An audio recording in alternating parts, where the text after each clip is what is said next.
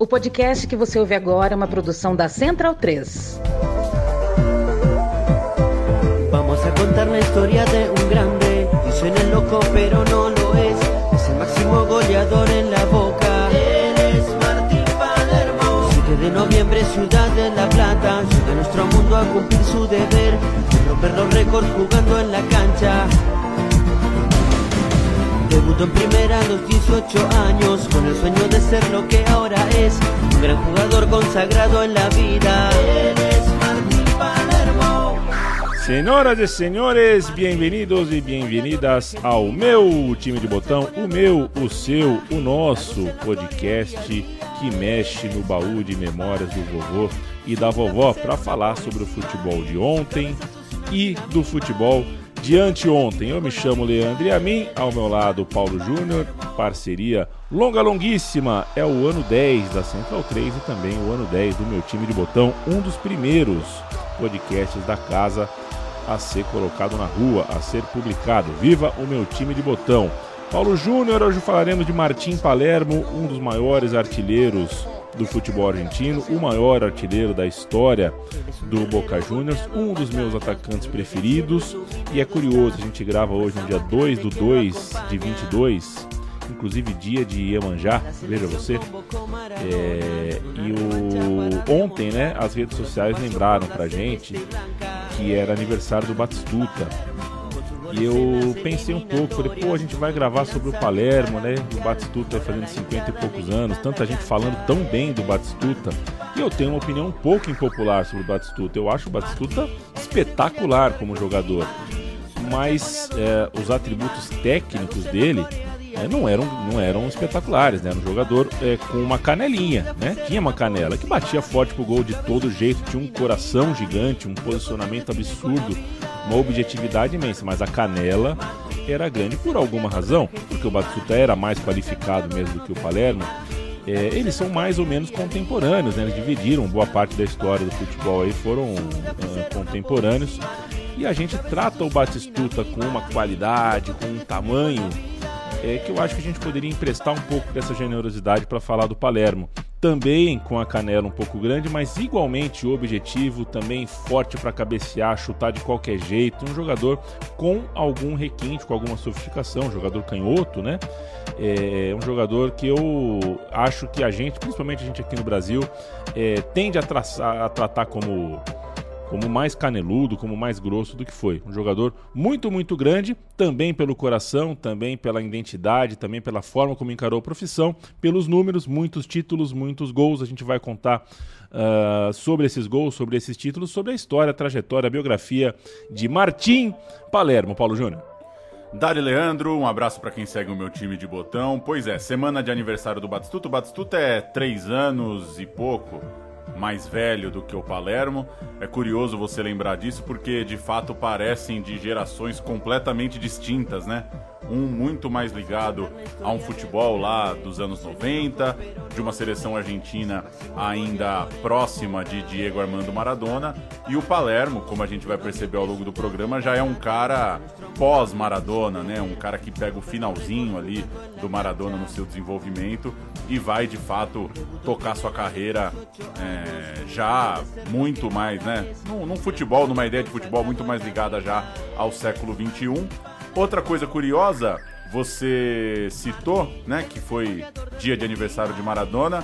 Vivemos também uma noite de Argentina e Colômbia, jogo icônico para a história do Palermo. A gente vai perceber nesse programa como são várias e várias as histórias curiosas em torno de Martim Palermo, a mais famosa delas ligada a uma Argentina e Colômbia. E também nessa semana de eliminatórias para a Copa, a gente viveu uma visita dos irmãos Esqueloto, né? Guilhermo Barros Esqueloto e Gustavo Barros Esqueloto estiveram aqui no Brasil, estiveram em BH na noite de terça-feira, já que são os comandantes do Paraguai que fez uma partida horrorosa contra a seleção brasileira. A gente vai cruzar daqui a pouco com os irmãos Esqueloto, porque eles são muito ligados à caminhada do Palermo no futebol. São os gêmeos mais parecidos depois dos 30 anos que você conhece, Paulo? os esquelotos? Não conheço muitas duplas de gêmeos, né? De pertinho, assim. Eu tenho, né, algum. Tenho duas duplas, né? De amigos. E eles estão bem diferentes já. Eles estão cada ano mais diferentes. Eu não vejo tanto, né? Os esquelotos. É, mas quando eu vejo, de fato, eles são a mesma lata. E. E para aproveitar a cutucada, que façanha, né? Que jogo ruim do Paraguai. É. Mas sucesso aí para a carreira deles, que são campeões, né? Campeões como técnicos do Boca, campeões como técnicos do Lanús. É, agora eu não sei como que você convence seu irmão a ser seu assistente pronto, né? É, a minha relação com a minha irmã jamais permitiria que eu cravasse que a Juliana vai ser só minha assistente. Ela ia achar que eu tô passando ela para trás, coisa do tipo. Mas pelo jeito ali dá é. certo, né? O Guillermo é o treinador, o Gustavo é o assistente. E é, quem tem gêmeos e ouve meu time de botão, procura a gente para nos contar. Eu tenho curiosidade de saber é, se vocês conversam sobre o corte de cabelo, né? Porque quando o caso dos esquelotos é impressionante, é o mesmo corte, né? Não basta ser igual na, na aparência ali no rosto, né? Mas o corte de cabelo também é idêntico. Tem esse debate, vocês conversam, vocês não pensam em. Pô, o cara fala, pô, decidi deixar crescer, aí o outro fala, puta, mas aí vai. Vai desparecer tudo tal. Então, vamos de Palermo, que não tem irmão gêmeo e foi um dos personagens mais notáveis do passado recente do futebol sul-americano. Personagem de muita resiliência, um cara de muita personalidade, um temperamento muito marcante e que acabou marcado é, também. A gente vai falar dos três pênaltis, né? os famosos três pênaltis na Copa América, já citados aqui pelo Paulo há pouco. Martim Palermo é conhecido como Titã, é, também como o louco, também como o otimista do gol, essa é boa, e é o personagem da vez. A gente vai em frente aqui, vai passear pelos quase 20 anos de farejamento de gol, de oportunismo de Martim Palermo. E a gente começa com o sobe som. O Palermo, é, nem todo mundo se recorda disso, porque ficou muito marcado pelas cores azul e amarela, né? Mas o Palermo começa no Estudiantes. Vamos a 1992, Estudiantes contra River Plate. E o Palermo faz o seu gol em 1997. Vamos ouvir. Está chegando Rojas. Tagliani também acompanha, o próprio hace Fúriga. La hizo muy bien Ricardo Rojas, no pudo Hernán Díaz, sigue Rojas, agrandó Rojas. Palermo y gol, Palermo y gol, gol. Gol.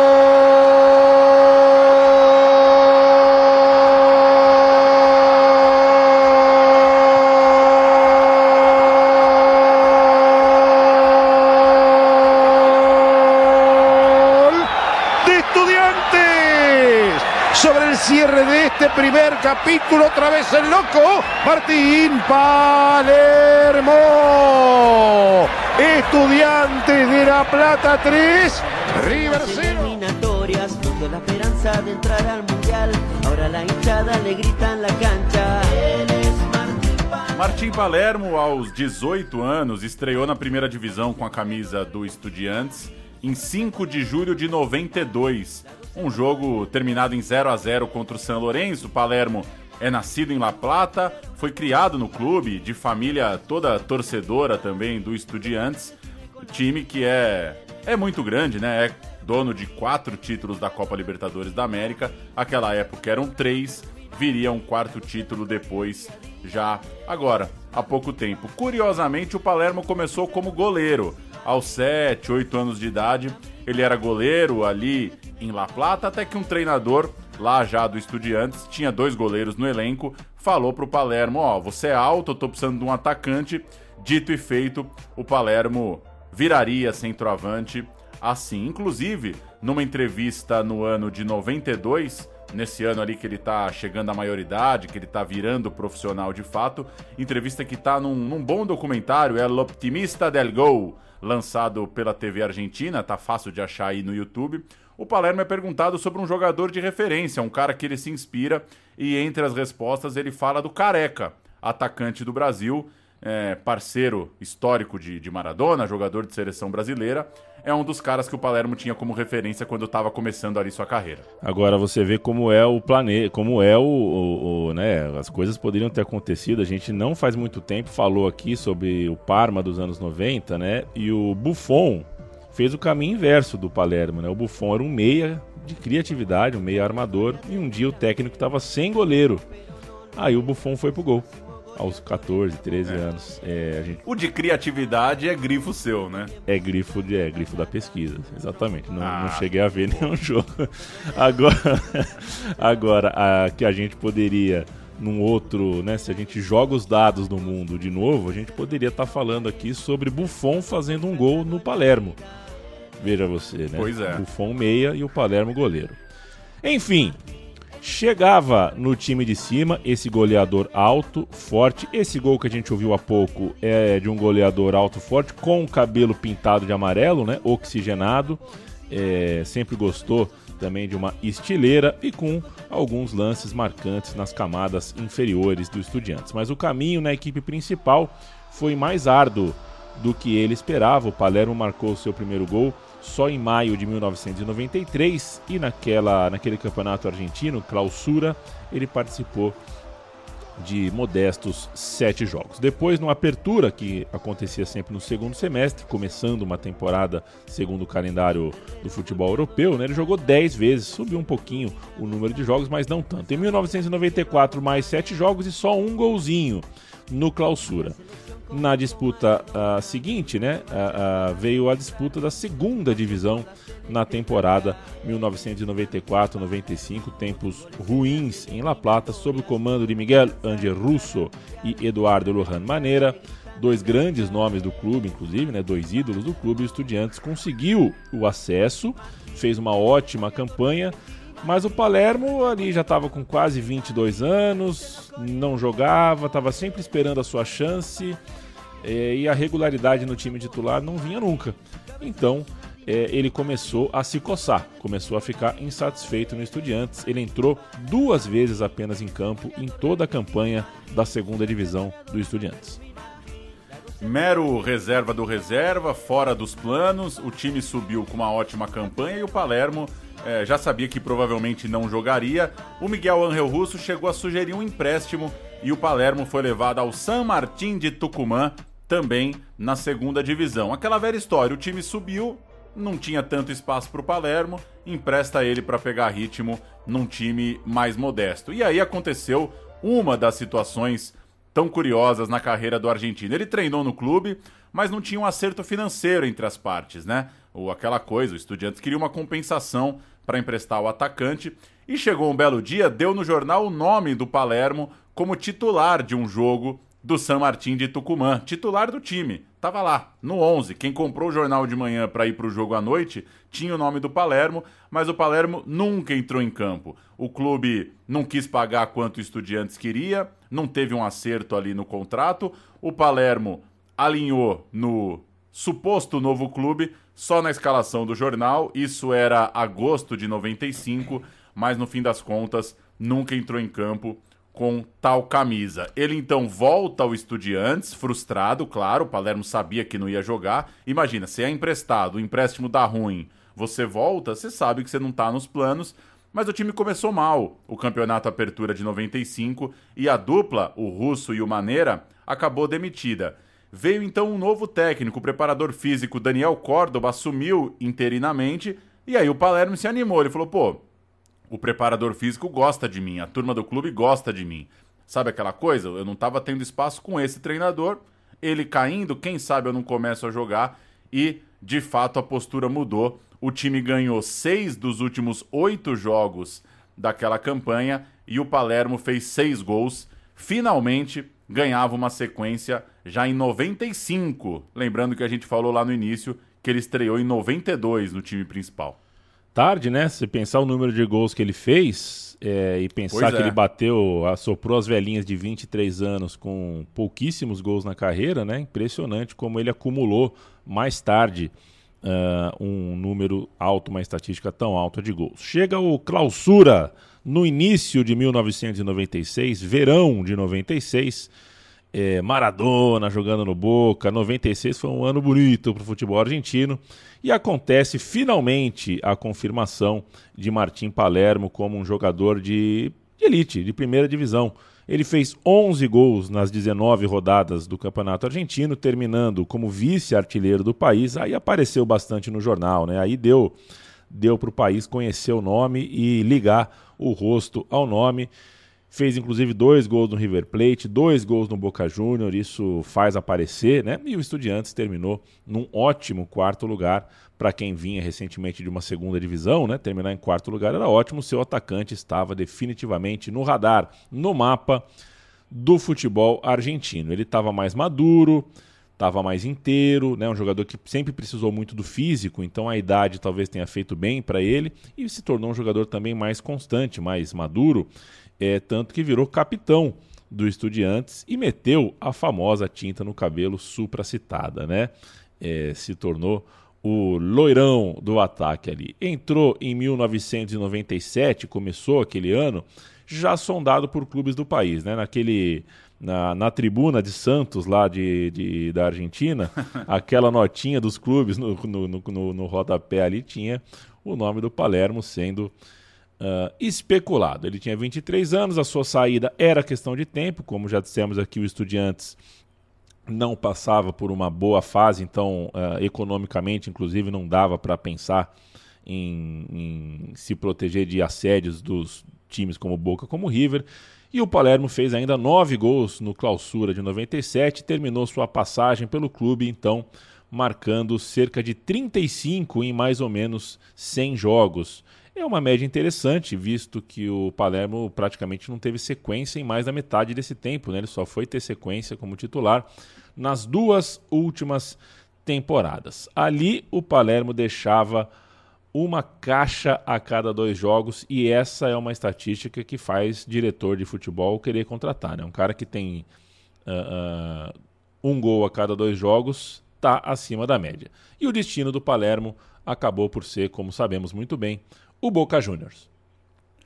A gente vai falar de Boca, antes só um registro. Alguém pode estar tá perguntando, e o Veron, né? O Veron é o nome mais lembrado quando se fala de estudiantes. Pois bem, ele é um ano e meio mais novo que o Palermo. Ele tá também nessa fase de rebaixamento, de campanha de segunda divisão. Ele participa dessa volta à elite, mas é vendido para o Boca em 96, um ano antes do Palermo, portanto. E quando o Palermo chega ao Boca em 97, o Verón já está na Europa, joga na Sampdoria, depois joga no Parma, ou seja, tem um desencontro aí, né? Quando o Palermo vira realidade, o Verón já está na Bomboneira.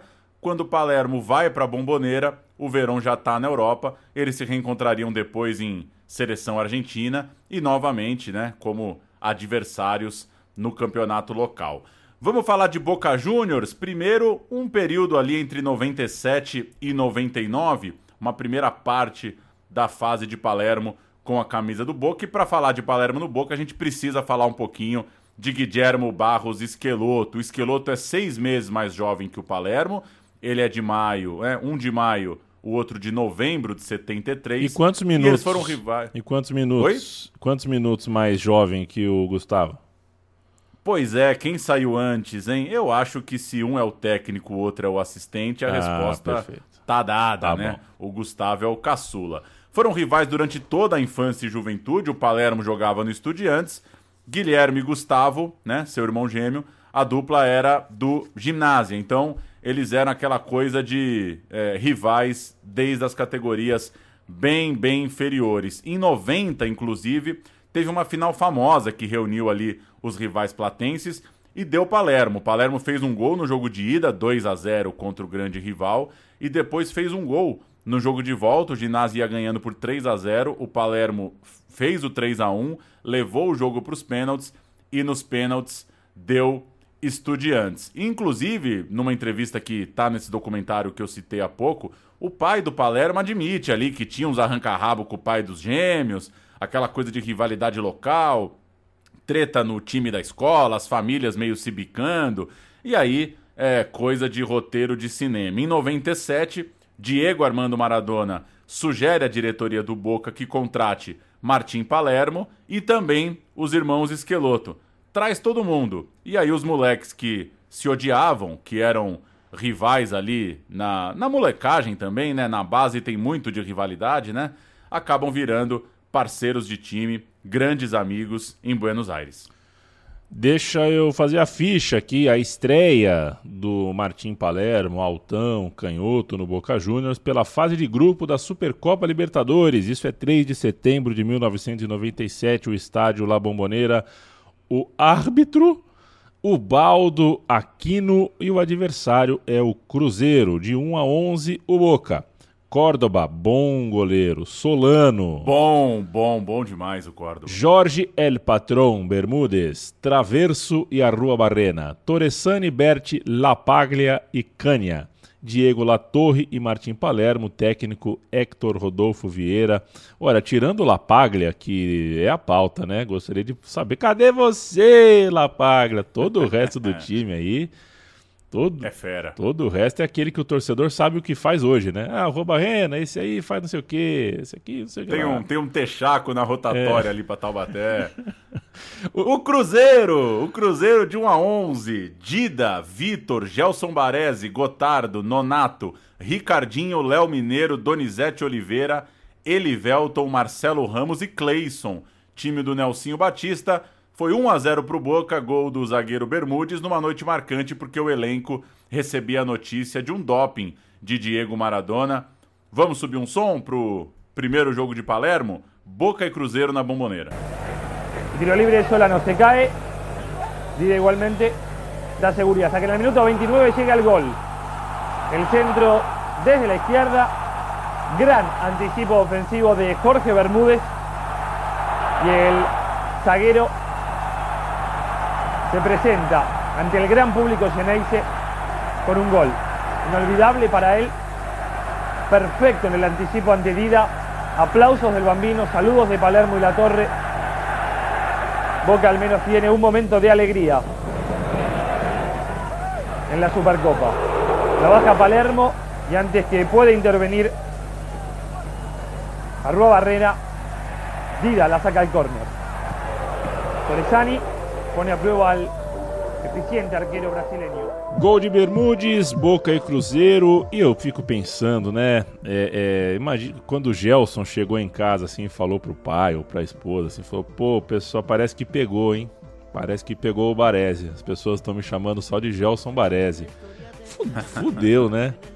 É muita. É, é, você ter o apelido de Baresi nos anos 90 é muito pesado, cara. É muito pesado. O Gelson não era um mau zagueiro.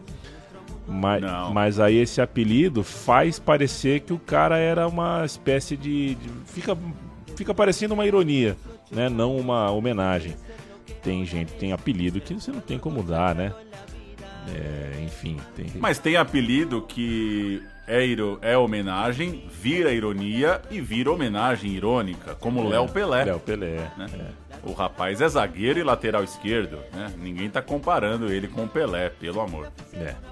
No segundo semestre de 1997, no torneio Apertura, que é o segundo semestre da Argentina, Diego Armando Maradona fez o seu último jogo profissional, um clássico absurdo de quente contra o River Plate em 25 de outubro, quente pela atmosfera nas duas arquibancadas de Boca e de River. Ou seja, não houve tempo para uma dobradinha.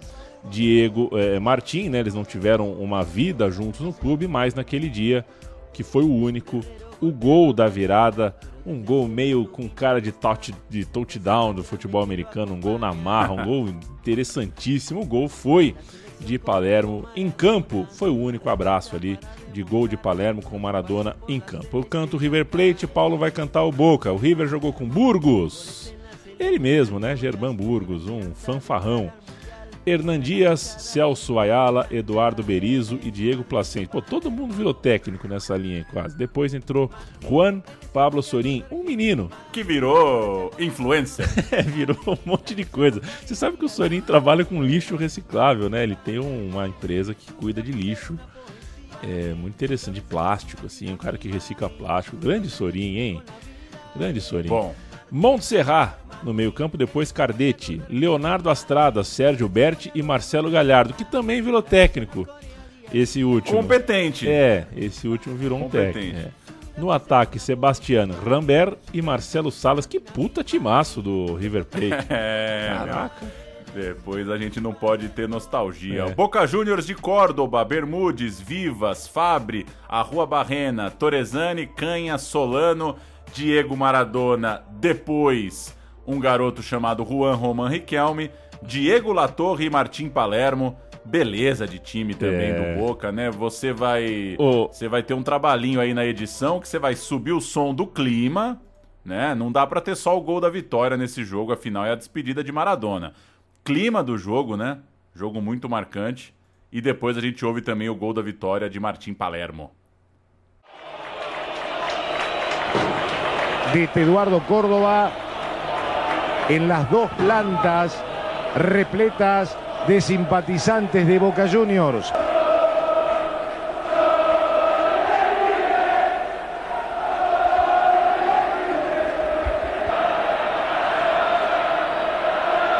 Marcelo Benedetto, los Marcelo, Marcelo, Marcelo. Sí. Se viene el saludo de Maradona con Ramón Díaz. Muy eufórico Ramón, ¿eh? Hablo de todos aquellos que se apartan de una línea inteligente para poder disfrutar de un espectáculo que corresponde al argentino, que es esencia del argentino. Pero lamentablemente muchas veces se confunden las cosas. Hoy, lo decíamos en la apertura de nuestro programa, la última palabra la tienen los protagonistas. Y hoy más que nunca, acá se acabaron las estadísticas. Allí estaba jugando Solano la pelota. que tenía. Norberto Albino Solano. Boca busca con todo de cabeza el gol del triunfo. El centro llega a Barrena. Viene Palermo.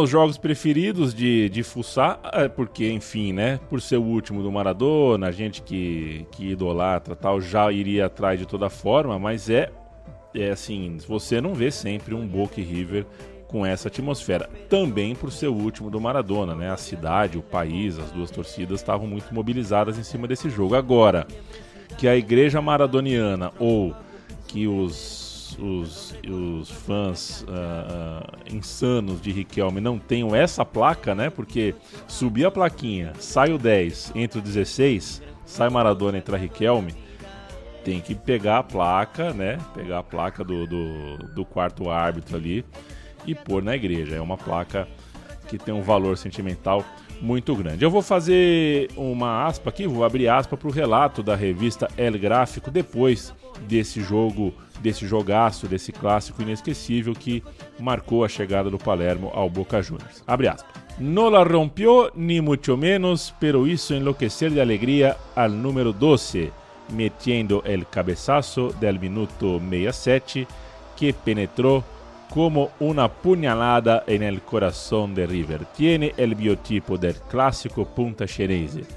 Va bien de arriba, hace sentir su indudable peso físico, muestra de una voluntad inquebrantable para buscar absolutamente todas las pelotas y luchar contra todos como en la primera parte cuando quedó solo contra la multitud de rivales que lo neutralizaron.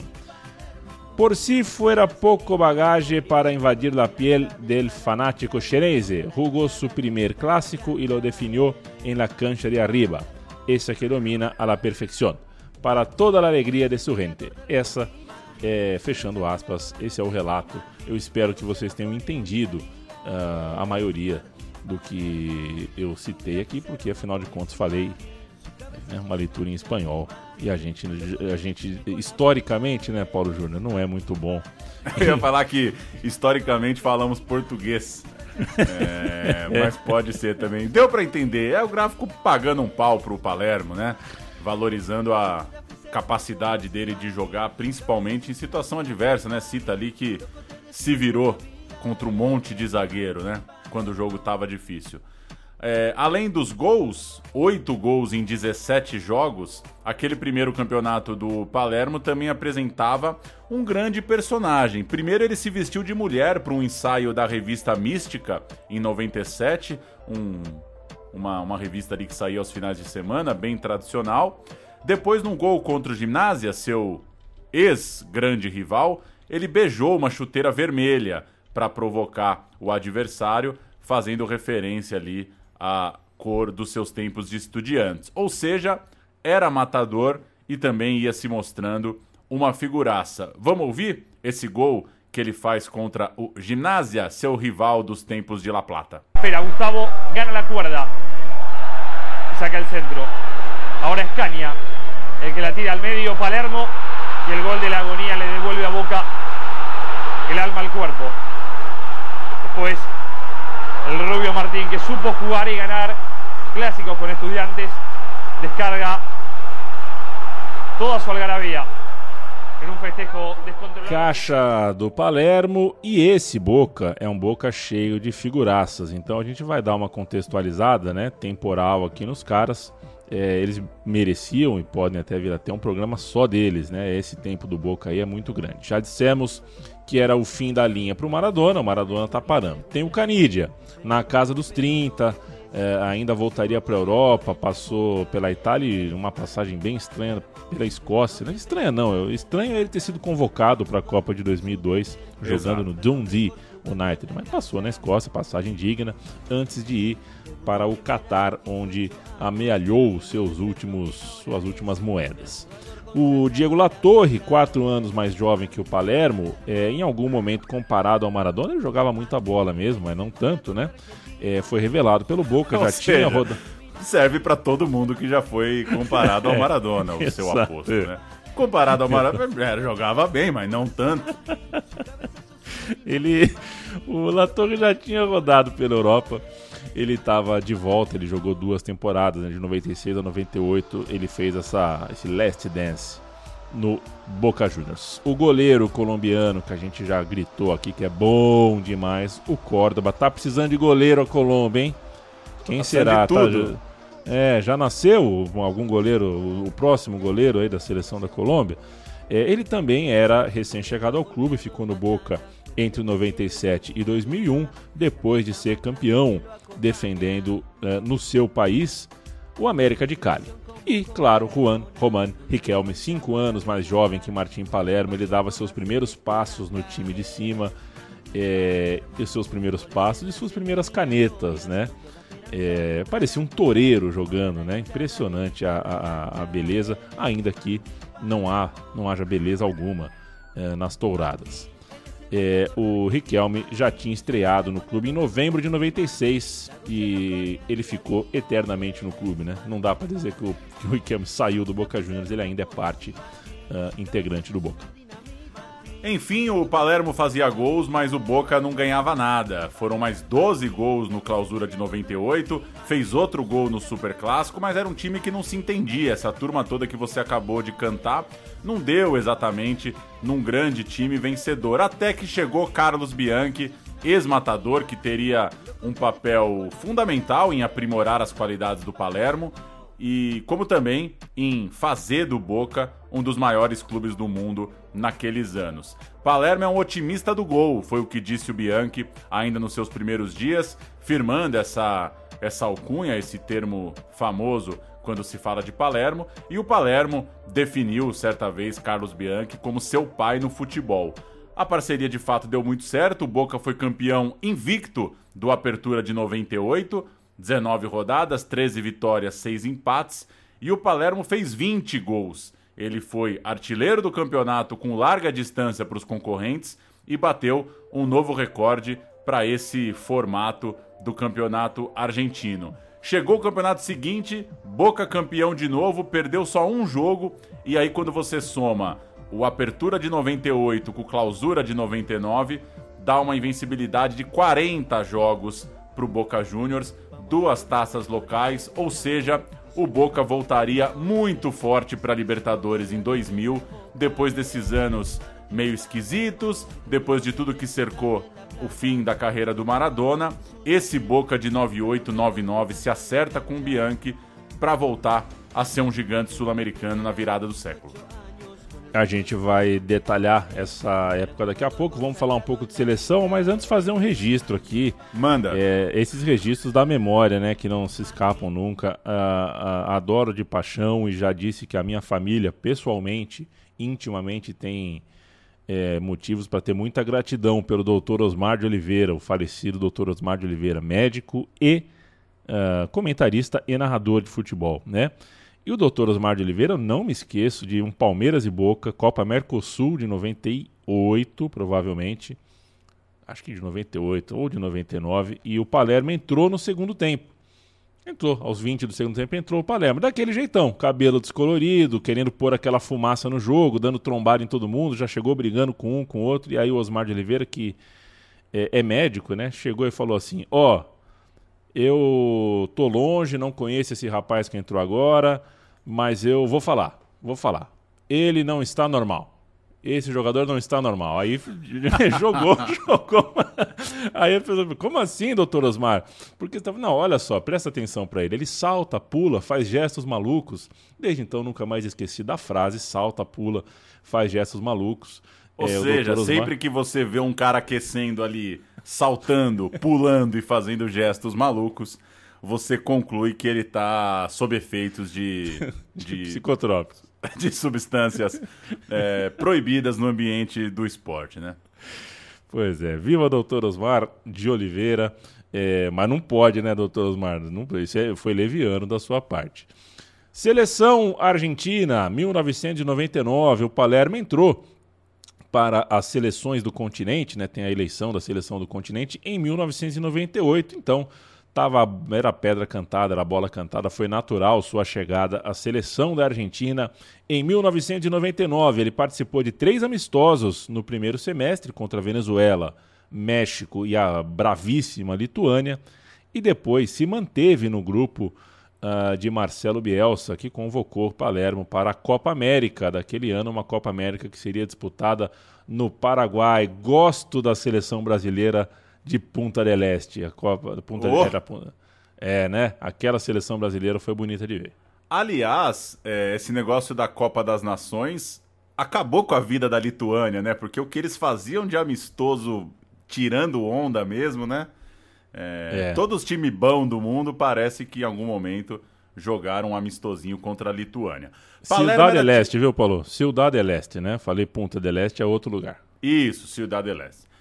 Palermo era titular do time de Marcelo Bielsa para a competição. O time estreou contra o Equador com Burgos, Ibarra e Ala Samuel, Zanetti, Simeone, Riquelme, Sorin, Gustavo Lopes, Esqueloto e Palermo. Caralho. Mamma mia. Simeone, Riquelme, Sorin, Gustavo Lopes, Esqueloto e Palermo. Aquele time tinha o Poquetino, tinha o Saim, Aymar, Christian Gonzalez. Era uma geração boa, como sempre é no fim das contas a seleção argentina. E venceu bem, ganhou bem na estreia, 3 a 1 dois gols de Palermo no segundo tempo. E aí veio o segundo jogo contra a Colômbia, aquele que guarda um dos momentos mais pitorescos desse ótimo atacante e ótimo personagem. Palermo perdeu um pênalti aos 5 do primeiro tempo, outro aos 31 do segundo tempo e um terceiro já nos acréscimos no finalzinho do jogo. A Colômbia Nesse meio tempo, entre um pênalti e outro, né? Quando dava tempo de ter jogo ali entre um pênalti e outro, fez 3 a 0 É um pouco reducionista, né? Dizer que o jogo seria 3 a 3 né? Não é, é. assim que funciona o futebol, mas é, fica essa situação curiosa. Perdeu três pênaltis e perdeu por 3 a 0 Uma situação insólita, desconfortável, claro. Mas a confiança do Bielsa se manteve. Dias depois, o time venceu o Uruguai por 2 a 0 com um gol de Palermo se manteve titular do time e, pelo que eu li aqui durante a pesquisa, o Palermo é sempre elogios totais a Marcelo Bielsa, sempre diz que a relação com ele era muito boa. A gente ouve os três pênaltis e depois tem o Palermo, numa participação recente na ESPN Argentina, contando por que bateu o terceiro. E, em resumo, ele fala: Eu bati porque eu bati, meu. Porque não veio ninguém também me falar para não bater. Não veio nenhuma ordem do banco falando para eu não bater. E não veio ninguém pegando a bola e falando: Deixa que eu bato. Então, eu bati. Mas ele é, chega a admitir aí na fala dele que, né, é, fica, uma, fica uma coisa ali, né, dos dois lados. Ele admite que, por um lado, talvez ele forçou um pouco a barra, né? No terceiro, já nos acréscimos, já não ia mudar a situação do jogo. De alguma forma, ele se expôs. Vamos ouvir os pênaltis e vamos ouvir o Palermo contando por que pegou a bola do terceiro. Mira Martín, mira Martín, mira Martín. Mano de Rivero, penal. Sí, señor. Mano de Rivero, penal. Penal para el equipo argentino. Tendrá que entrarle Palermo. Señoras y señores, Amoroso es el goleador hasta el momento de la Copa América. A un gol está Martín Palermo. Colombia, la orden de Aquino. El loco palo. Esto sigue 0 a 0. Busca el desquite Martín Palermo. Vamos Martín, vamos Martín. Allí va Martín. Palermo. Por Dios, por favor, ¿cómo puede ser? Otra vez, pegándole fuerte en lugar de tratar de acomodar la pelota. Quinto penal de la noche. Qué importante es este penal. Tercer penal para el equipo argentino. Allí va. Palermo salva Calero. Bueno, estas son cosas que no, no, no pueden manejar los jugadores adentro de la cancha. Terminó el partido. Se le acabó la esperanza argentina, de todas maneras va a venir el tiro de esquina todavía, ¿no? No, pero Bielsa estaba expulsado, estaba en el vestuario. Vivas. Viva. No sé si le dijo, pero vino. El único que se me acercó fue Ayala y me dijo, ¿lo vas a patear? Y sí. Si soy yo el que tengo que patear los penales. No vino y me dijo, Martín, me están diciendo de que no lo patees. Si no, Y que si yo tomás la dicho- pelota no, y. no, se la das. Entonces, como me dijo, ¿cómo ¿lo vas le- a patear? No, le vas a dar, Y no sí. le dabas la pelota. Si el tipo te decía, dame No, a Martín si él, que andaba, si, él me mal. dice, si él me dice que, mirá que de afuera me están diciendo que no lo Mm. pateo, lo pateo yo, yo se lo daba. Pero Três penales perdidos por Palermo, uma realmente um dos capítulos mais hilários, icônicos. Quem tinha lá os seus 14, 15 anos, quem era um menino nessa época, certamente, né, não conhecia, não conhece muito da, de futebol ainda, né, ainda um menino, olhou e falou: "Peraí, isso nunca aconteceu antes na história do futebol". Foi uma coisa é, é gostoso ver coisa inédita no futebol, né? Muitas vezes a gente acha que já É. viu de tudo.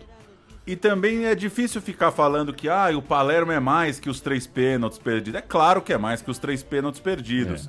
Mas, porra, é, Porra. é uma Copa América, né? É, é o centroavante da Argentina na Copa América.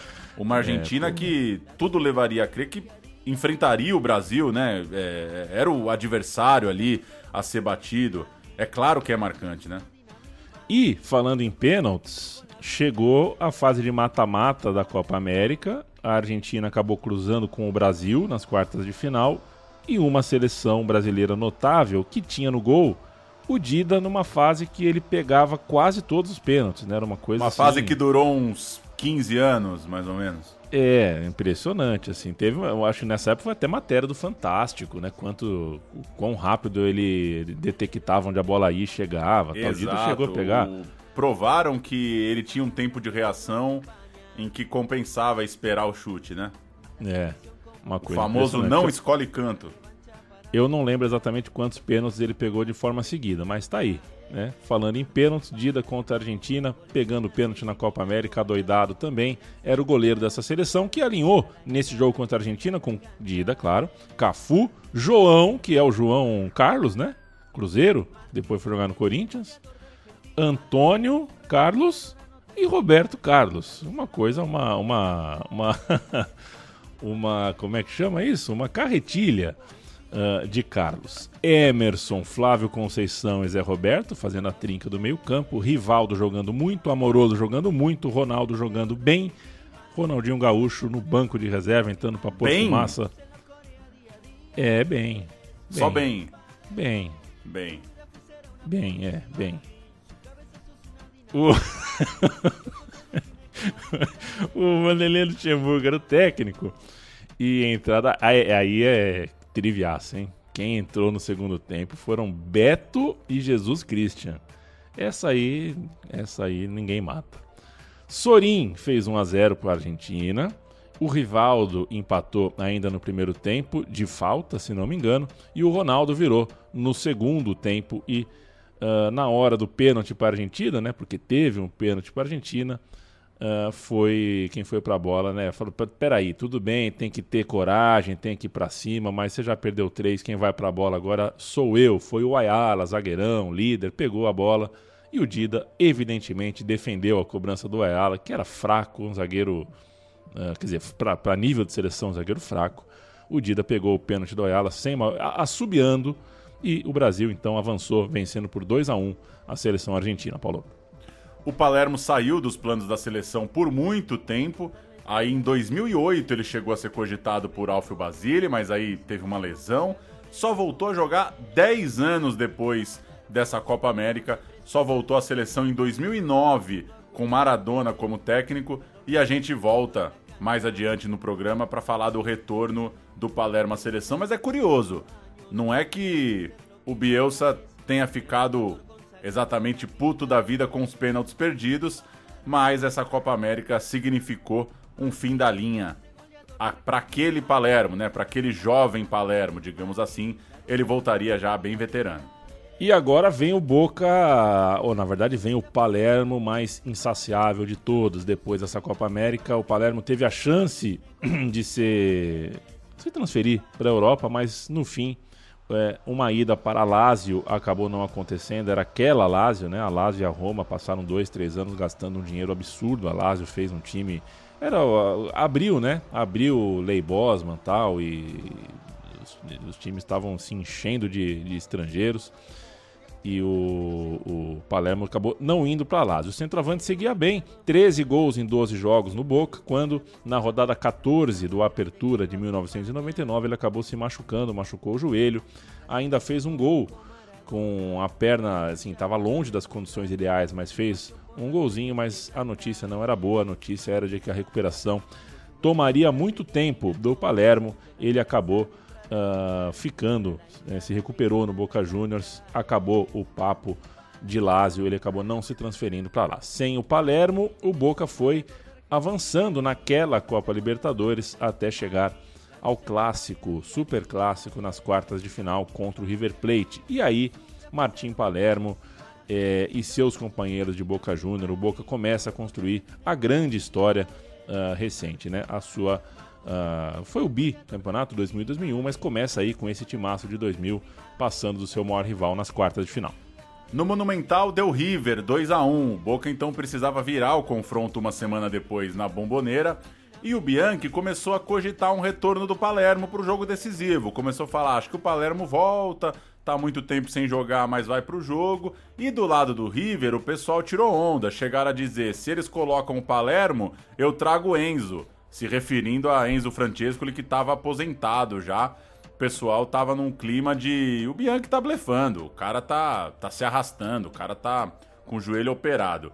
Mas o Bianchi tava falando sério, ele levou o Palermo pro banco, ele não jogava havia seis meses e tinha no currículo três gols em quatro clássicos desde que tinha chegado ao Boca. O Riquelme deitou e rolou, foi Riquelme demais naquela noite. O River Plate mais se defendeu do que jogou e o Boca foi abrir o placar já no segundo tempo. Um lindo cruzamento de Roman para um gol de Delgado no segundo pau, aquelas bolas que o Riquelme achava como poucos, né? Um cruzamento né, que atravessa a área fazendo a curva, chega lá no segundo pau para alguém completar. E já perto dos 40 minutos, quando o River já tinha até sacado o Aymar, estava reforçando a marcação, estava pensando em segurar o resultado para levar para os pênaltis, gol do Riquelme.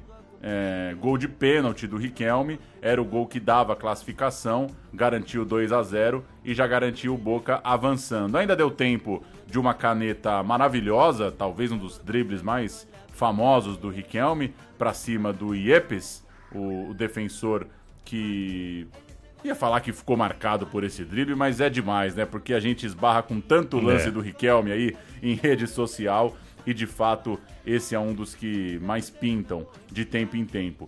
E depois saiu mais uma grande jogada de Riquelme, segurou na ponta esquerda, o jogo já caminhando para o final, achou um bonito passe para o Batalha, ele cruzou para o Palermo e o Palermo, meio fora de ritmo, domina, se ajeita para bater com a perna boa, dá um tapa no canto do Bonano, 3 a 0 pro Boca, gol de Palermo, um muletaço, né? Um gol de muletas, como acabou ficando conhecido.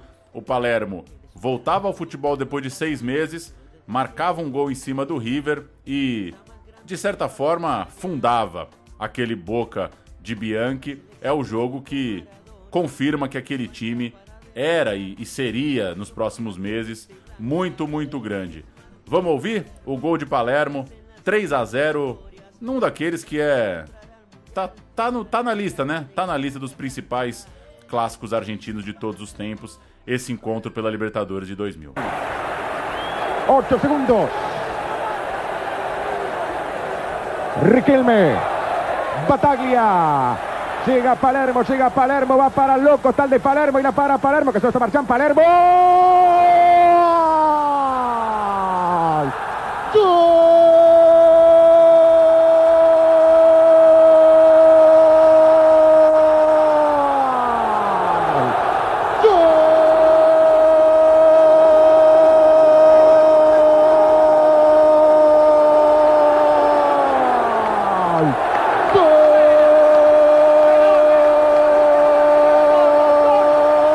de Boca semifinalista. A los 49 minutos, Martín el loco Palermo en su vuelta. Pone el tercero para Boca, 3 para Boca, 0 para River. En la vuelta del delantero del goleador, Palermo. Boca classificado, River eliminado e depois disso o Boca na semifinal passou pelo mexicano América e 20 dias depois de voltar a campo contra o River Plate fazendo o gol das muletas, o Palermo começava a decisão da Libertadores contra o Palmeiras ainda no banco de reservas, ou seja, ainda estava ah, ainda não estava 100%. 1 a 1 no placar no jogo de ida no intervalo, ele entra junto do Esqueloto, mas o time da casa, o Boca Juniors, não passa de um empate em 2 a 2 com os brasileiros. Faz mais um, toma outro logo em sequência, fica aquela coisa, né? Você empata na ida em casa, tem que fazer o resultado, ou pelo menos não perder jogando de visitante. É, E aí não teve muito jeito senão colocar para o sacrifício. Mesmo se não tiver 100%, vai o Palermo para o jogo. Palmeiras e Boca, Marcos, Rogério, Argel, Roque Júnior e Júnior, Galeano, César Sampaio e Alex, Euler, Marcelo Ramos e Pena. Entraram Asprila e Basílio. Luiz Felipe Scolari era o técnico. O Boca jogou com Córdoba, Ibarra, Bermudes, Samuel e Arrua Barrena. Traverso, Batalha, Basualdo e Riquelme, Esqueloto e Palermo, técnico, o Bianchi. Acho que esse é o 11. É o, é o time é o do 11 que pôster, eu- né? É o time do pôster, sem dúvida nenhuma. O jogo terminou 0 a 0 Pauleta, e foi aos pênaltis no Morumbi. Esqueloto fez o primeiro, Riquelme fez o segundo, Palermo fez o terceiro. Quando o Palermo foi bater o terceiro, é, o Galvão Bueno na, na cabine certamente falou, né? E esse aí já perdeu três, amigo. Nada, o Palermo fez o dele. Como o Palmeiras já tinha perdido duas cobranças, é, ficaria a cargo de Bermudes, o quarto cobrador, o capitão do time, El Patron, confirmar o título na quarta batida e ele assim o fez. Boca campeão da América depois de 22 anos. Olha o Palermo aí fazendo parte de história grande para o Boca, terminando com um jejum de mais de duas décadas. Era o terceiro título da Libertadores da história do Boca. Daqui a pouco eles dobrariam isso, seriam seis, né? Como são aqui em 22, em 2022 o Boca tem seis conquistas. Vamos lá, vamos ouvir ah, a disputa em pênalti, o pênalti do Bermudes, o Boca campeão. Perdeu três num jogo só o Palermo. Não quer deixar a responsabilidade para ele lá na frente, o técnico Bianchi. Palermo Ele e o Marcos partiu. Palermo bateu o gol do Boca. Três cobranças, três gols. Palmeiras, três cobranças e um gol apenas. Essa o Marcos foi na bola, faltou pouco para ele fazer. Bermudes, se ele fizer, termina a Libertadores. São Marcos no lance. Bermudes e Marcos. É hora de decisão. Lá vai Bermudes. Pé direito, bateu! Acabou no Morumbi. Festa Argentina no Morumbi. Bermudes aproveita o pênalti. E quem ganha Libertadores viaja para o Mundial de Clubes. O Palermo, voltando de lesão, foi recuperando seu nível no segundo semestre até chegar mais inteiro para o Mundial. 28 de novembro, um dos jogos de sua vida, sem dúvida alguma, contra um senhor time do Real Madrid, o time do Vicente Del Bosque tinha Cacilhas, Jeremy, Hierro, Caranca e Roberto Carlos. É, só um, um parênteses aqui. Você acha que eu peguei pesado com o senhor time do Real Madrid? É, com Jeremy, Hierro e Caranca? ou se ainda banca, que é um senhor time do Não, Real Madrid? Eu acho que tá posto. Tem, um, tem uma regra editorial no futebol que a gente já. O time do Boca é sempre um senhor. O time do Real Madrid é sempre um Beleza. senhor. E vai time, melhorar, né? ó, vai melhorar, vai melhorar. É, vai Elgueira, Maquelele, Figo, Gucci, McManaman e Raul entraram Sávio e Morientes. Esse era o Real Madrid para final do Mundial, 28 de novembro de 2000. Palermo foi titular ao lado de Delgado, outra atuação de gala de Riquelme e El Titan marcou duas vezes com poucos minutos de jogo. Cinco minutos era 2 a 0 para o Boca. O Boca foi campeão, ganhando do Real Madrid por 2 a 1 lá no Japão. Com certeza, um dos jogos da vida de Martim Palermo decidiu o Mundial contra uma camisa muito poderosa lá no Japão. Vamos ouvir os gols de Palermo no Mundial contra o Real Madrid. Ahora para casa Delgado está habilitado. Palermo para área, Chelo habilitado. Gol de Palermo, gol de Palermo, gol de Palermo. A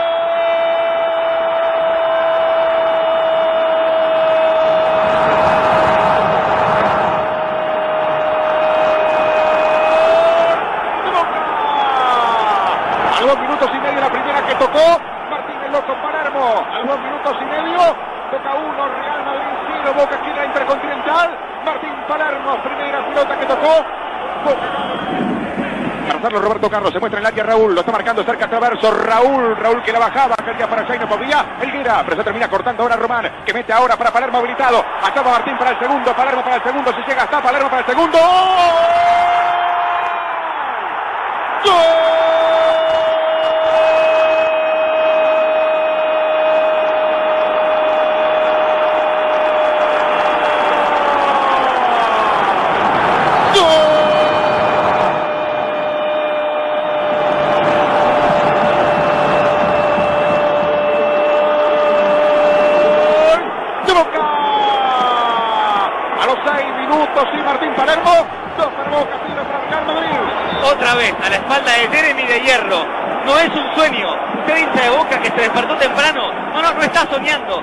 Partida absurda do Riquelme e competência, é, é, eficiência absurda do Palermo. A partir de 2004, né, Paulo, a gente tem o Mundial de Clubes com um time de cada continente e tal.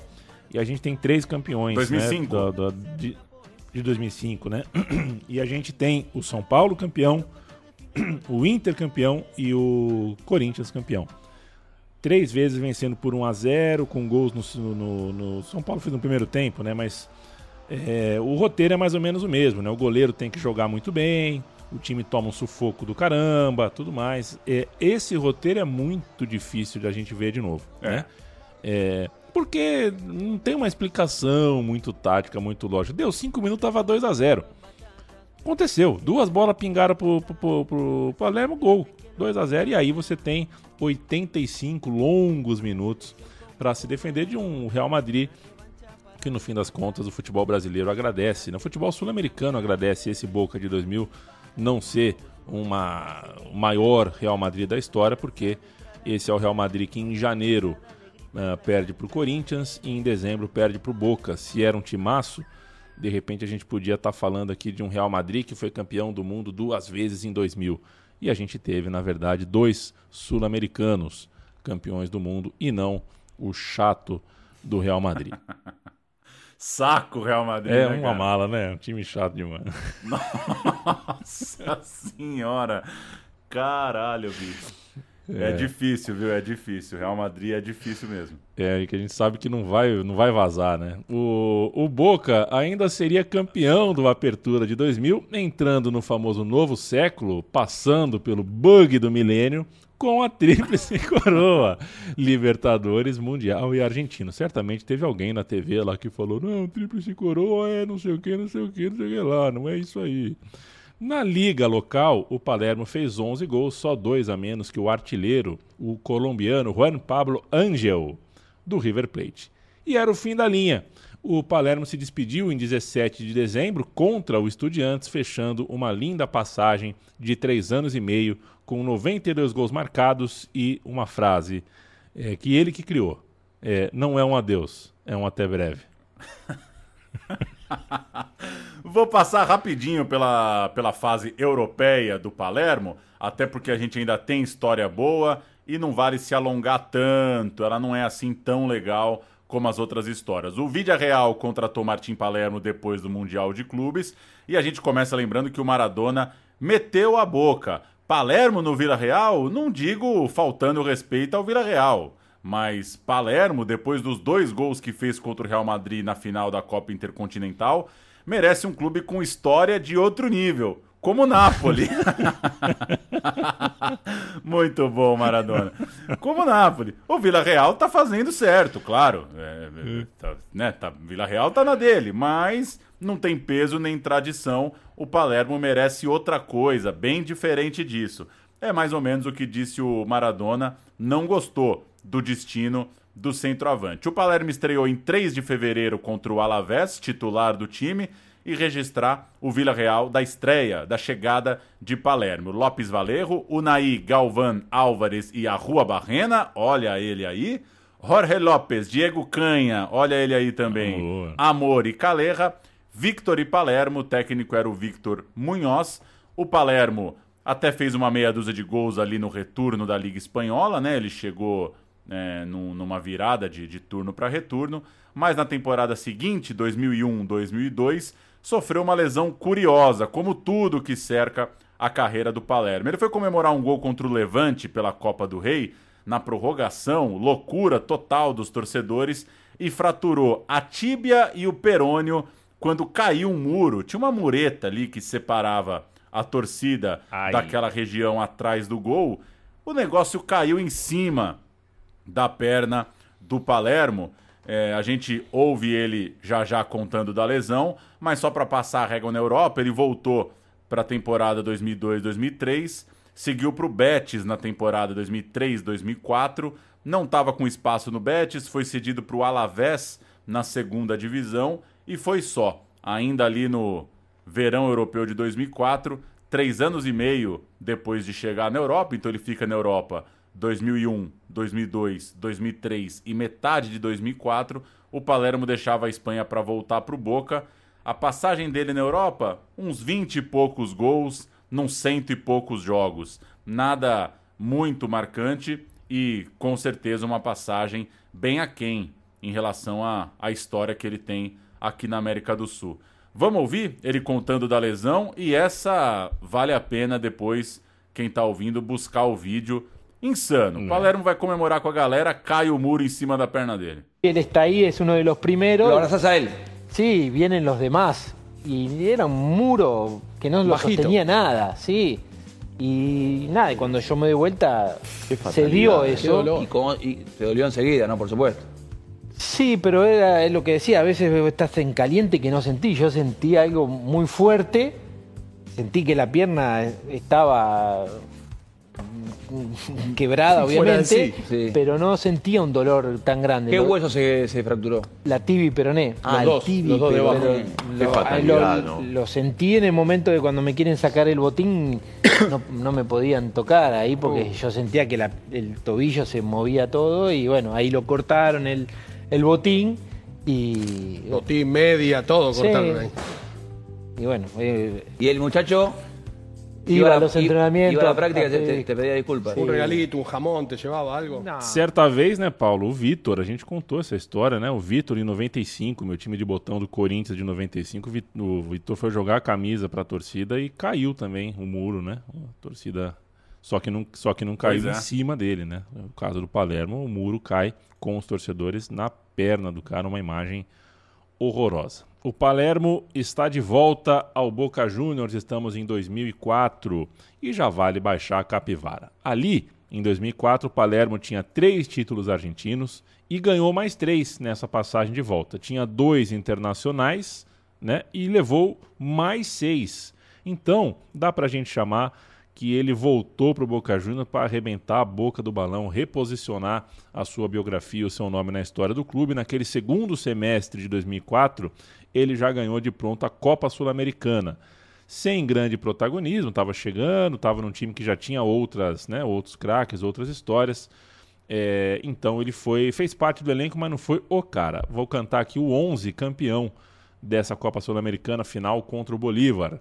Paco Abondanzieri, era o goleiro regular. Calvo, Schiavi, Traverso e Matelã começou a dar uma piorada. Canha, Cassini e Gulli. Teves, endiabrado, já já vindo para o Brasil. Esqueloto e Palermo, técnico Jorge Benítez. Vale Esse registrar- ataque é legal, hein? é um ataque legal. Esse é, um É. ataque bonito. Tevez e Palermo juntos, eu não queria estar junto na defesa, não. Vale registrar, Paulo, que o Esqueloto, é, o inimigo que virou amigo, né? Ele ficou direto. Ele não saiu do Boca, não. Somou 10 temporadas eh, consecutivas no Boca, de 97 até 2007. Ano de 2005 tem uma nota negativa para o Palermo na Libertadores. O Boca tinha tomado 4 do Chivas, aquele tempo que os mexicanos jogavam a Libertadores, jogo de ida das quartas de final. E na volta em Buenos Aires, o Palermo foi para cima de um jogador do Chivas, o Bautista, acabou expulso, encarou o árbitro, inflamou a torcida. Dois jogadores invadiram o campo e foram para cima do, do jogador do time do México.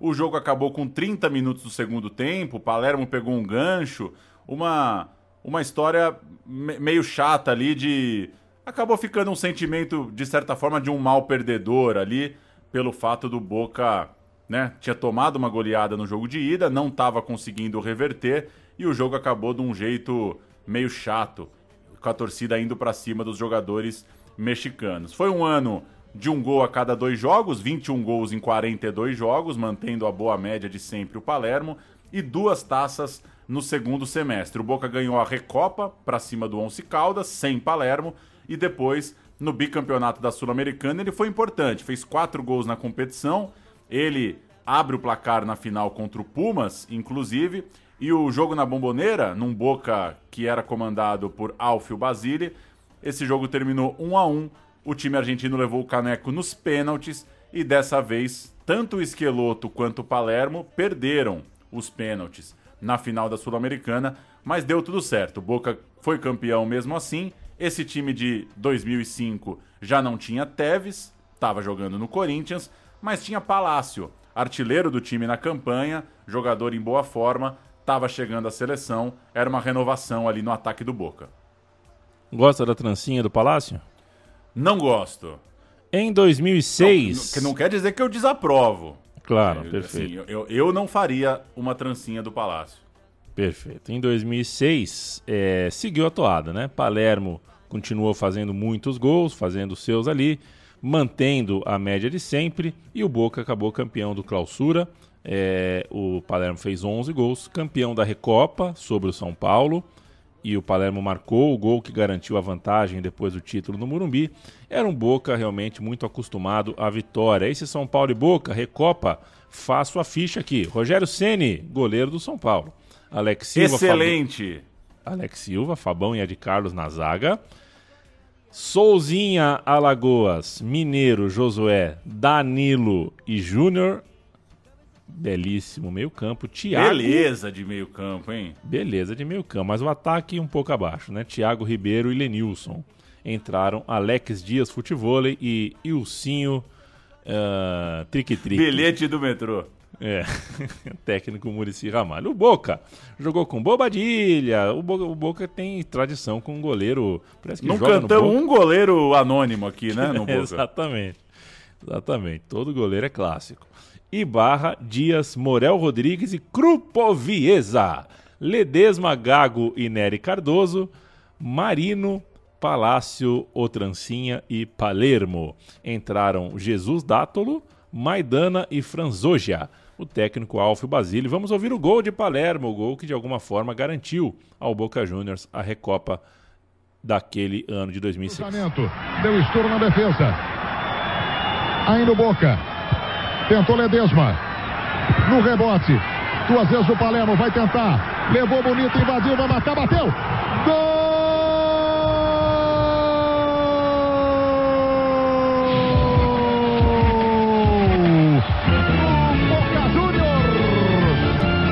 Morumbi. Reta final nos grandes feitos de Palermo. Em 2007, o Boca se reencontra com a maior Copa do continente. Palermo voltou a ser artilheiro do país, fez 11 gols no Clausura, fez 4 gols na conquista da Libertadores.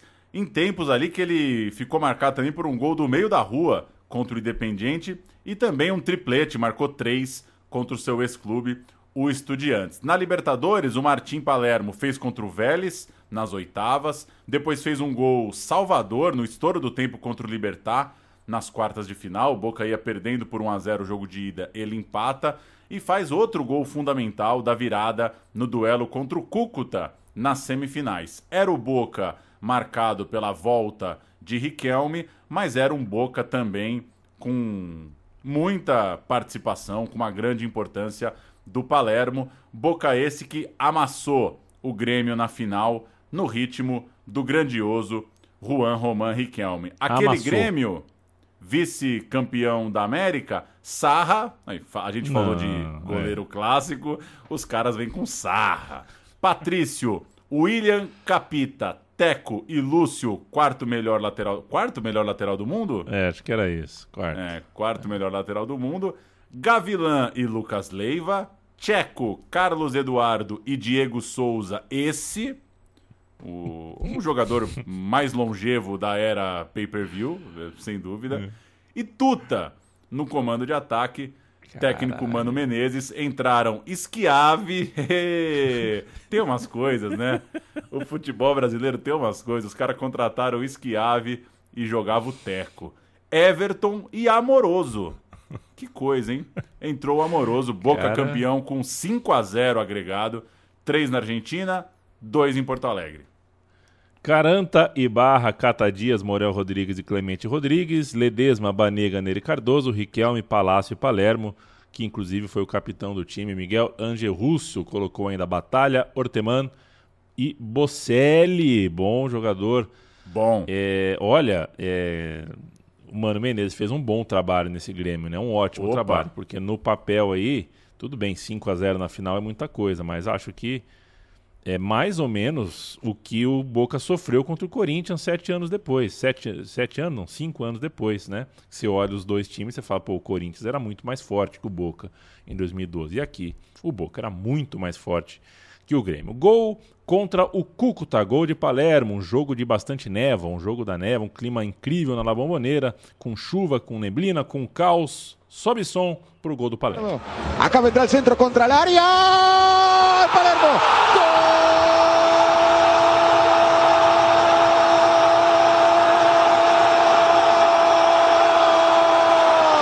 ¡Gol!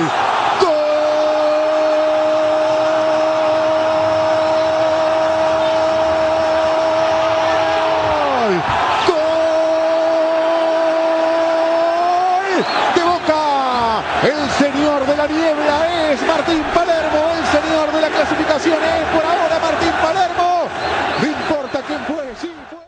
O Palermo ainda levou dois títulos no ano seguinte, no ano de 2008, né? O Apertura, quando rompeu novamente os ligamentos do joelho. Olha quanto que acidentada é a carreira do cara para tanto gol que ele fez, né? Acabou ficando seis meses fora, mais seis meses fora, mas também levou, foi campeão da Recopa Sul-Americana contra o possante Arsenal de Sarandi. Pauleta.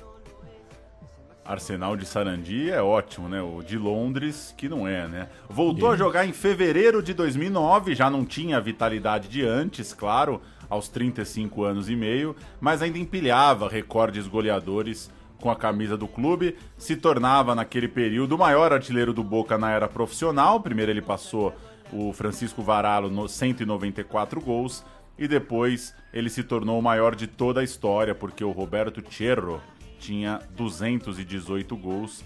Então, Palermo é, liderava todas as listas do Boca, acabou terminando com 236 gols. E como o cara é bom de história, já estava no Guinness pelos três pênaltis perdidos. O que, que você acha do livro dos recordes? é, Eu ganhei Leandro? um, eu ganhei um em 1996. Eu te digo que ele foi foi útil.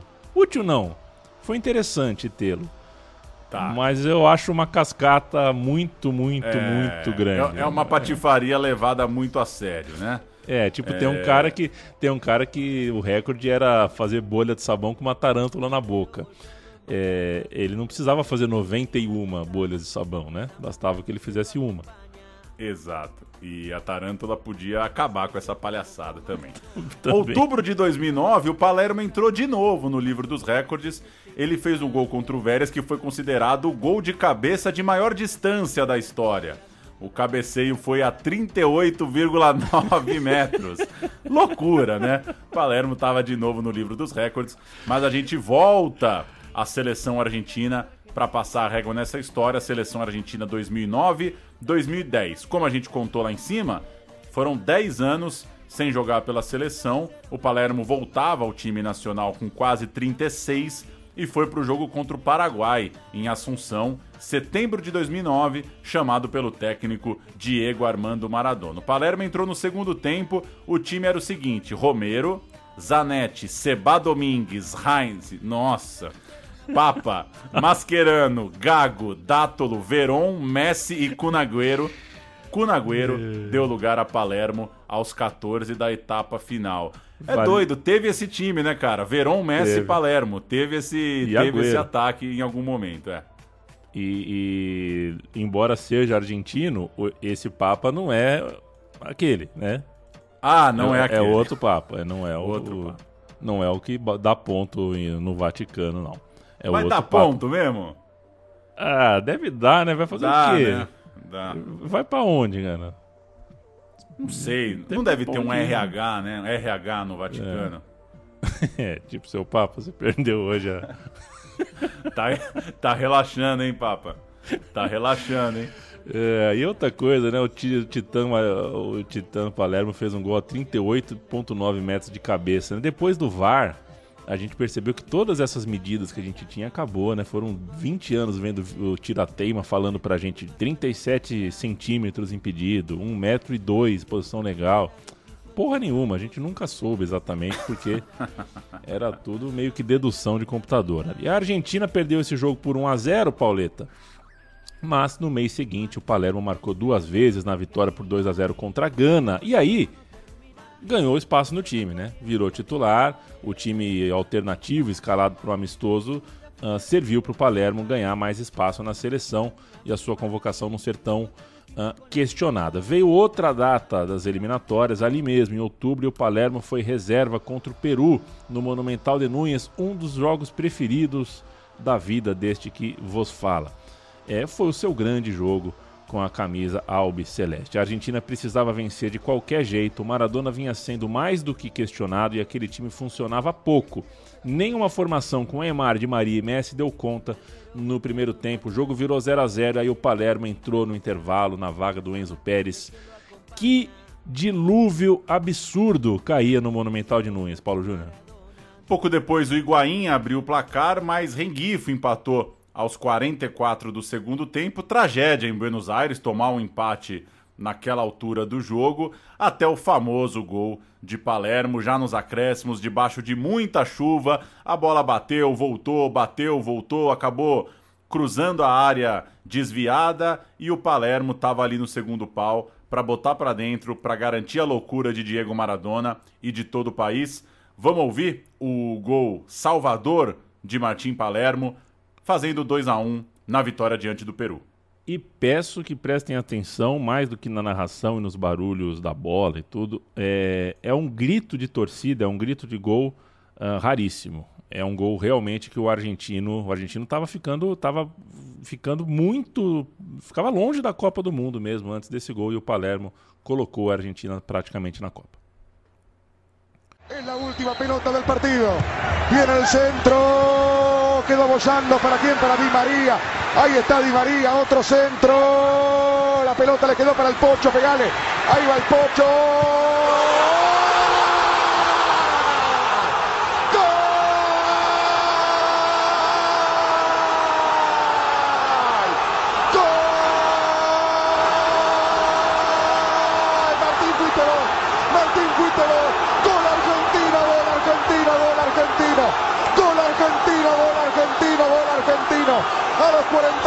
47 minutos 30 Martín, sí, fuiste vos Martín.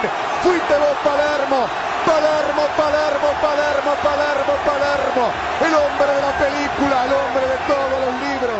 Martín Como eu disse, a situação era complicada sem esse gol, né? A classificação, faltando duas rodadas para o fim das eliminatórias, era a seguinte: Brasil 33, Paraguai 30, Chile 29 já disparados. Então tinha uma briga pela última vaga direta, e era Equador 23, Argentina 22, Venezuela 21, Uruguai 21, Colômbia 20. Com a vitória, a Argentina foi a 25 e aí assumiu o quarto lugar. Deu aquela respirada sem esses dois pontos, né? Sem essa vitória. Tava E na a- roça. Tava na roça, porque até porque a última rodada era em Montevidéu contra o Uruguai, jogo dificílimo, mas aí com a musculatura já mais solta, os argentinos bateram os uruguaios também com gol no fim. E aí a Argentina foi para a Copa sem necessidade da repescagem e ficou a imagem do Palermo comemorando aquele gol debaixo de chuva, enquanto do outro lado do campo Maradona invadia o gramado e dava um peixinho Exato. na grama molhada. O gol, claro, garantiu Palermo no elenco para os amistosos, para a futura Copa do Mundo de 2010. E ele entrou no jogo de Copa contra a Grécia, lá na África do Sul, deixou dele na vitória por 2 a 0 Ele se tornava ali o jogador mais velho a marcar no Mundial, 36 anos e meio, até que o Balói do Panamá Oba! fez um gol com 37 uns quebrados numa sapecada que o Panamá tomou na Copa da Rússia. No fim das contas, 15 jogos e 9 gols pela seleção. O número. Ótimo, quando né? traz número do Palermo é sempre coisa boa, né? Jogou menos do que poderia? Talvez, né? Jogou aquela Copa América 99, voltou muito tarde para essa reta final do time do Maradona e fez um joguinho de Copa, deixou dele na Copa do Mundo. Vamos ouvir o gol do Palermo na África do Sul. Hehe, Vuvuzela. Você tem saudade de Vuvuzela? Não. Ou... Não, né? Não. Não. Tá bom. Gol do Palermo calando as Vuvuzelas na África do Sul. O único gol dele em Copas do Mundo. Palermo, solo Garcés de los jugadores de campo hasta ahora no tienen minutos Bueno. Diego escuchó a gran parte de la Argentina que nos pedía que entrara Palermo. Ahí está Palermo en la cancha. Ya creo que con el partido definido. Están pidiendo a los centrales que vayan al ataque. Se están quedando fuera del Mundial. La pulga, Clemente libre. La pulga, la pulga, Clemente libre. La pulga, la pulga, la pulga. A ver, a ver, a ver, a ver, a ver, a ver, a ver. El arquero Palermo, Palermo, Palermo, Palermo,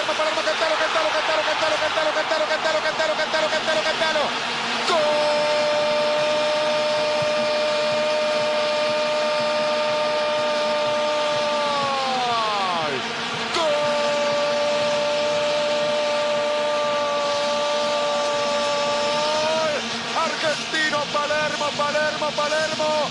Miembro se preguntaba durante el primer tiempo, ¿habrá lugar? Talvez junto do gol do Chabalala e de mais um ou outro aí, um dos gols mais simpáticos da Copa do Mundo de 2010, né? O Palermo fazer um gol na Copa era uma era uma, enfim, foi uma gentileza que a bola e o futebol deram a esse jogador. O fim da carreira vem depois da Copa de 2010. O Palermo joga mais um aninho, um aninho e pouco. O Palermo seguiu reconhecido pelos seus feitos no futebol argentino é, e já na reta final de carreira é, é, plantou aquilo que colheu. Em dezembro de 2010, fez o gol número 300 da carreira. É um número bastante expressivo. E em maio de 2011 jogou o seu último superclássico, deixando o gol dele. Claro, marcou no primeiro e marcou no último superclássico. Encerrou a carreira como maior artilheiro do clube, com 236 gols pelo Boca. Também foi recordista de tentos em torneios internacionais, com 43 gols marcados. Ainda é top 5 em número de jogos no, pelo Boca, né? tem 404 jogos, só 22 atrás de Roberto Mouso, que é o maior, um sinônimo de Boca. Antes da gente ir para os finalmente, vamos uh, ouvir, so, sobe som aqui para a torcida do Boca Juniors cantando por Matim Palermo na sua despedida da Bomboneira, jogo no qual, uh, na, no discurso após o apito final, o Boca teve a decência e a presença de espírito de arrancar a trave da bomboneira e dar para o Palermo. O Palermo levou a trave da bomboneira para cá. E guarda onde a trave, hein? e guarda onde, é.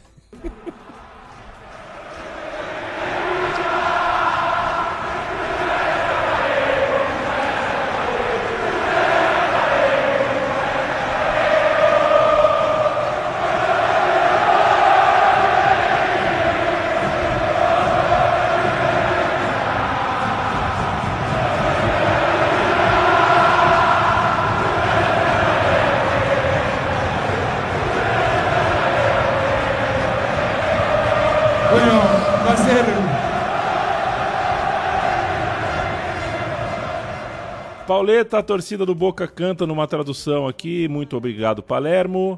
Muito obrigado, Palermo. Você nos deu gols, você nos deu alegria e que o, que você fez pelo Boca não se esquece na vida. Palermo, há quem diga que o Palermo devolveu a trave, viu, Paulo? Mas eu não tenho certeza disso. é... Dizem, né? É o famoso dizem, é, né? Exato, a gente é ouviu famoso... por aí. É.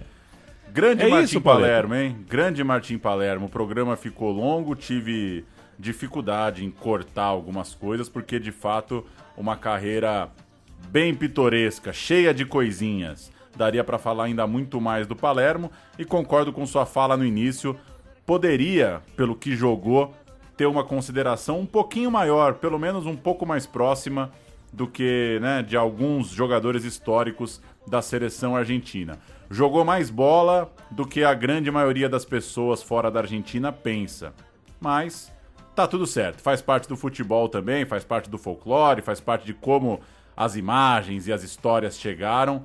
E esse aí é o Martim Palermo, nada mais nada menos que o maior artilheiro da história do Boca Juniors, feito que já vale o respeito, né? É muita coisa ser o maior artilheiro de um clube desse tamanho. Um abraço para Bruno Guedinho, o maior artilheiro da história do Autônomos Futebol Clube e que tem um jeitão de jogar que até me lembra o de Martim Palermo, guardada as devidas proporções varzianas. e afinal de contas, né? Quais são as devidas proporções, né? que a gente guarda, né? É, é verdade. Eu posso falar que você me lembra o meu avô, né? Guardadas, guardadas. As, as devidas proporções. O meu time de botão, a gente lembra vocês, é, a ideia é que chegue três vezes por mês, no dia 1, no dia 10, no dia 20. Esse mês vai dar uma atrasada do dia 10, mas é porque os apresentadores do meu time de botão também vivem as histórias que um dia serão contadas, então a gente estará offline por uns dias, mas a gente volta e ainda com a. Uh, espera um pouquinho, demora um pouquinho para chegar a próxima edição, mas a ideia é que sejam três por mês e a gente deve cumprir. Enquanto isso, visite as edições anteriores, são muitos programas, são centenas de programas. Certamente tem um tema, tem um time, tem uma história, tem um jogador que te agrada, você vai gostar uh, de ouvir, vai gostar de viajar na nostalgia junto conosco. É certo isso, Paulo Júnior? Um grande abraço para ti. É certo, valeu. Um abraço para quem segue o meu time de botão. Registrar aqui todas as mensagens que são enviadas lá no Twitter, que é a nossa única rede, né? é, podcast underline botão, são anotadas, são conferidas. A gente tem uma tabela aqui de possíveis assuntos para o futuro, só para registrar que não ignoramos e contamos muito com a participação e com as indicações de quem nos ouve. Valeu!